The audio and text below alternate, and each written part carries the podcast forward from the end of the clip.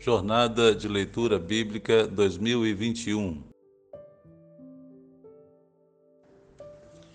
Continuando a nossa leitura, Tiago capítulo 2. Aqui de cada versículo ele faz bem explicado. Se você ouvir atentamente, dispensa até comentários e explicações. Proibida a acepção de pessoas. Meus irmãos, como crentes em nosso glorioso Senhor Jesus Cristo, não façam diferença entre as pessoas, tratando-as com favoritismo.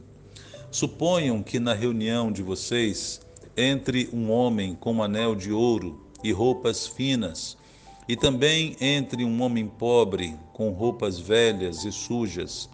Se vocês derem atenção especial ao homem que está vestido com roupas finas e disserem: Aqui está um lugar apropriado para o Senhor.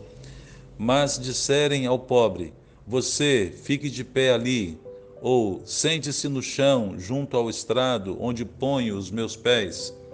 Não estarão fazendo discriminação, fazendo julgamentos com critérios errados?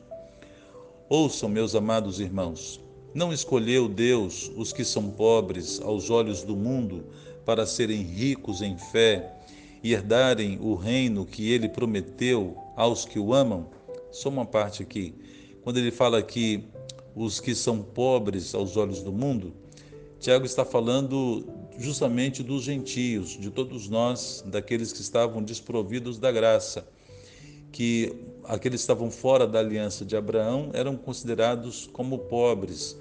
E Deus, justamente a nós, tem dado essa bênção, a graça de podermos chegar ao reino dos céus pela graça de Jesus. E ele está fazendo esse comparativo, né? Verso 6. Mas vocês têm desprezado o pobre.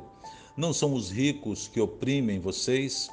Não são eles os que os arrastam para os tribunais? Não são eles que difamam o bom nome que sobre vocês foi invocado? Nesse verso 7 ele está dizendo, quer dizer, da pessoa rica, que até blasfema né, a, contra o nosso Deus, contra o nome de Jesus. E você conhece muita gente assim. E se você admira ou é seguidor de pessoas assim, repense seus conceitos e seus valores. As pessoas que blasfemam contra a nossa fé, contra o nome de Deus, que blasfemam contra aquilo que nós cremos, não são dignas de serem de termos elas sermos seguidores delas. Verso 8.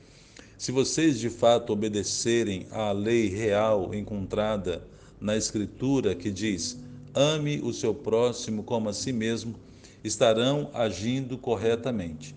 Mas se tratarem os outros com favoritismo, estarão cometendo pecado e serão condenados pela lei como transgressores.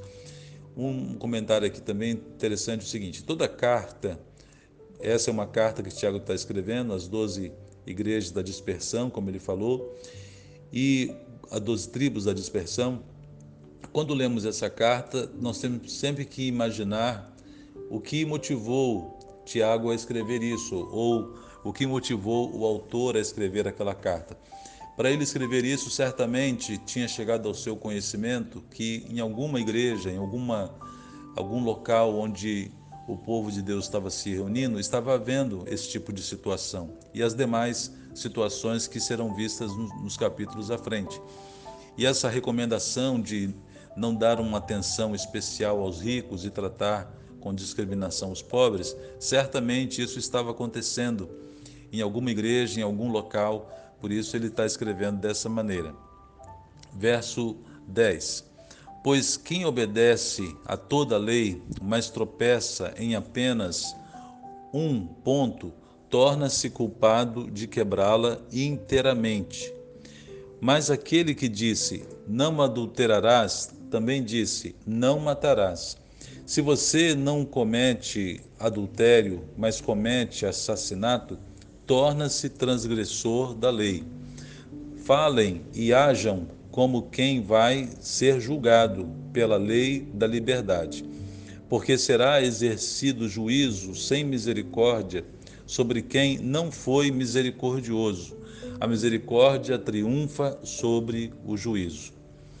Fé e obras. Verso 14: De que adianta, meus irmãos, alguém dizer que tem fé se não tem obras? Acaso a fé pode salvá-lo? Se um irmão ou irmã estiver necessitando de roupas e do alimento de cada dia, e um de vocês lhe disser: Vá em paz, aqueça-se e alimente-se, até satisfazer-se, sem, porém, lhe dar nada, de que adianta isso?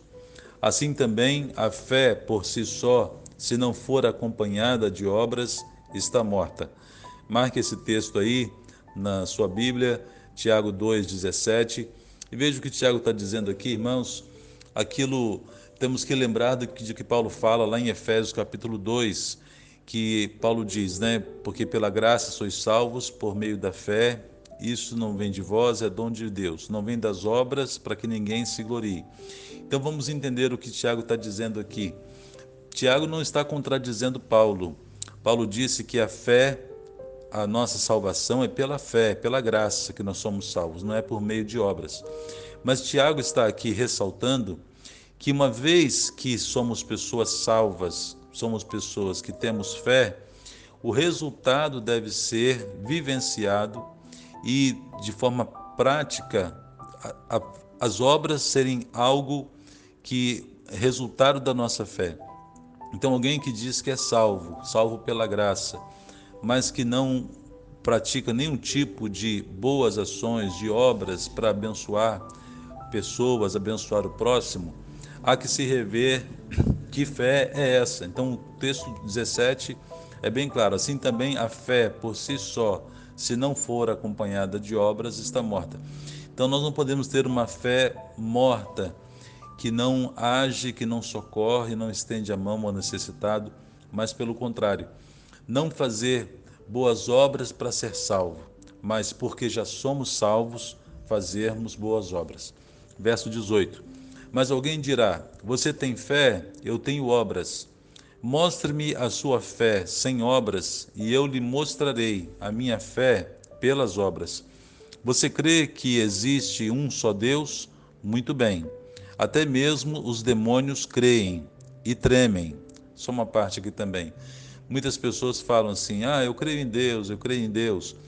Perceba que somente crer em Deus não é o bastante. Ele está dizendo que os demônios, o diabo, crê também em Deus e até estremece.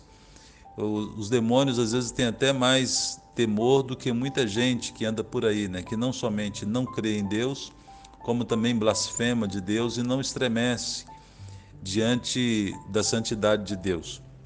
Então não basta para nós sermos crentes, temos que ser pessoas adoradores que confessam Jesus como seu único, suficiente Salvador. E devemos sempre crer em Deus, mas também adorá-lo, submetermos a Ele e sermos também obedientes à Sua palavra. Verso 20. Então, muito bem, os demônios creem e tremem. Insensato quer certificar-se de que a fé sem obras é inútil? Não foi Abraão, nosso antepassado, justificado por obras quando ofereceu seu filho Isaque sobre o altar? Você pode ver que tanto a fé como as suas obras estavam atuando juntas, e a fé foi aperfeiçoada pelas obras. Cumpriu-se assim a escritura que diz: Abraão creu em Deus e isso lhe foi creditado como justiça, e ele foi chamado amigo de Deus. Vejam que uma pessoa é justificada por obras e não apenas pela fé. Caso semelhante é o de Raabe, a prostituta. Não foi ela justificada pelas obras quando acolheu os espias e os fez sair por outro caminho? Assim como o corpo sem espírito está morto, também a fé sem obras está morta. Amém?